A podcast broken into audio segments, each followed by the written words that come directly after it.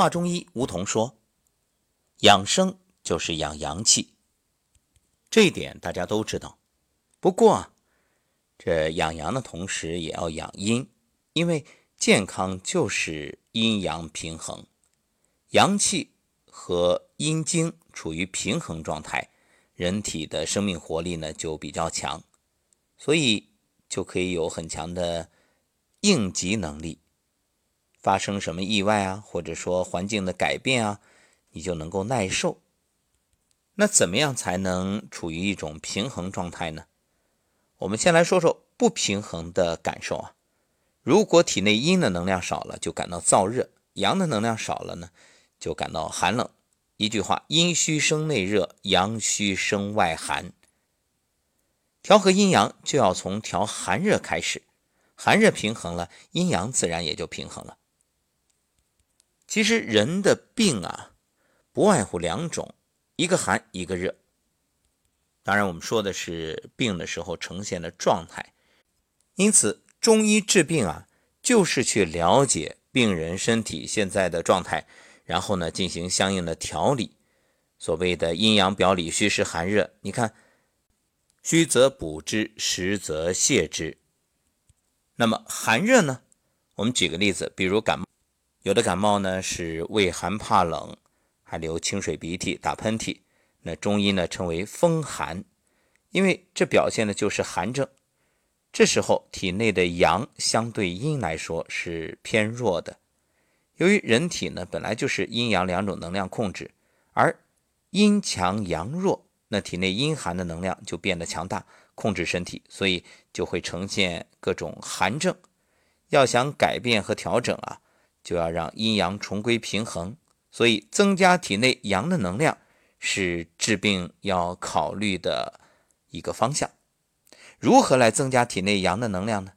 最直接的方法就是温热的东西增加体内阳的能量，热性的食物，包括饮料啊都可以，甚至一杯热水。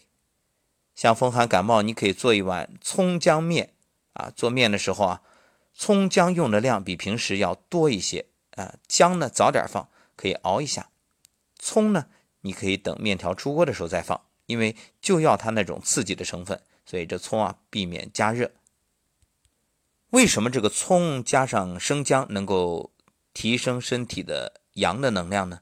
因为葱与生姜都是温热的食物，进入人体就会增加体内阳的能量，阳的能量充足，身体就发热出汗。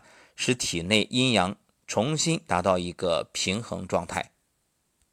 那各位，你想想，本身就是感冒，你再用寒凉的这种液体进去，比如输液，你觉着这是有益还是有害呀？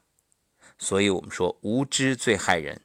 每当看到一些孩子感冒去输液，真的就想起那句话：“为人父母者，不懂医曰不辞。”另外啊，还可以用紫苏叶泡水，这也可以增加体内阳的能量，驱散体表的寒邪。这个紫苏叶啊，到药房就可以抓。觉得自己有感冒的那种征兆啊，身体发冷，赶紧开水泡上五到六克紫苏叶，过几分钟喝下去，哎，好像立竿见影。不过啊，要提醒各位，这种发汗。包括你喝热水也好，或者吃那个葱姜面或者紫苏叶泡的水，那都不要站在风口。这个出汗之后特别小心啊，防止外界风邪趁你这个毛孔舒张而入侵人体，那样的话反而会加重。说完寒，咱们再来讲讲热。那还是以感冒为例，那有一种感冒的状态就是身体是热症。咽红、咽痛、发烧、关节酸痛、咳嗽、痰黄、流鼻涕，中医呢就称之为风热感冒。这个时候体内的阳呢，相对于阴来说，它是偏盛的，而阴的能量少了，体内的寒热无法处于平衡状态，所以内热偏盛。要改善的话，就得用寒凉的东西来平衡。这个时候呢，可以选择绿豆茶。用五克绿茶、二十克绿豆加三百毫升水，小火呢煮到一百五十毫升，然后稍微加点白糖啊，一次喝完或者分几次喝都可以。当然，这说的都是出现问题之后的解决办法。所谓上工治胃病，最好的还是在平时预防。怎么做啊？站桩啊！所以建议各位年轻的父母学会之后，带着孩子好好站桩，好好的养护自己的身体。因为人体啊，它是一个智能生物仪器，它自身就可以调节平衡的状态。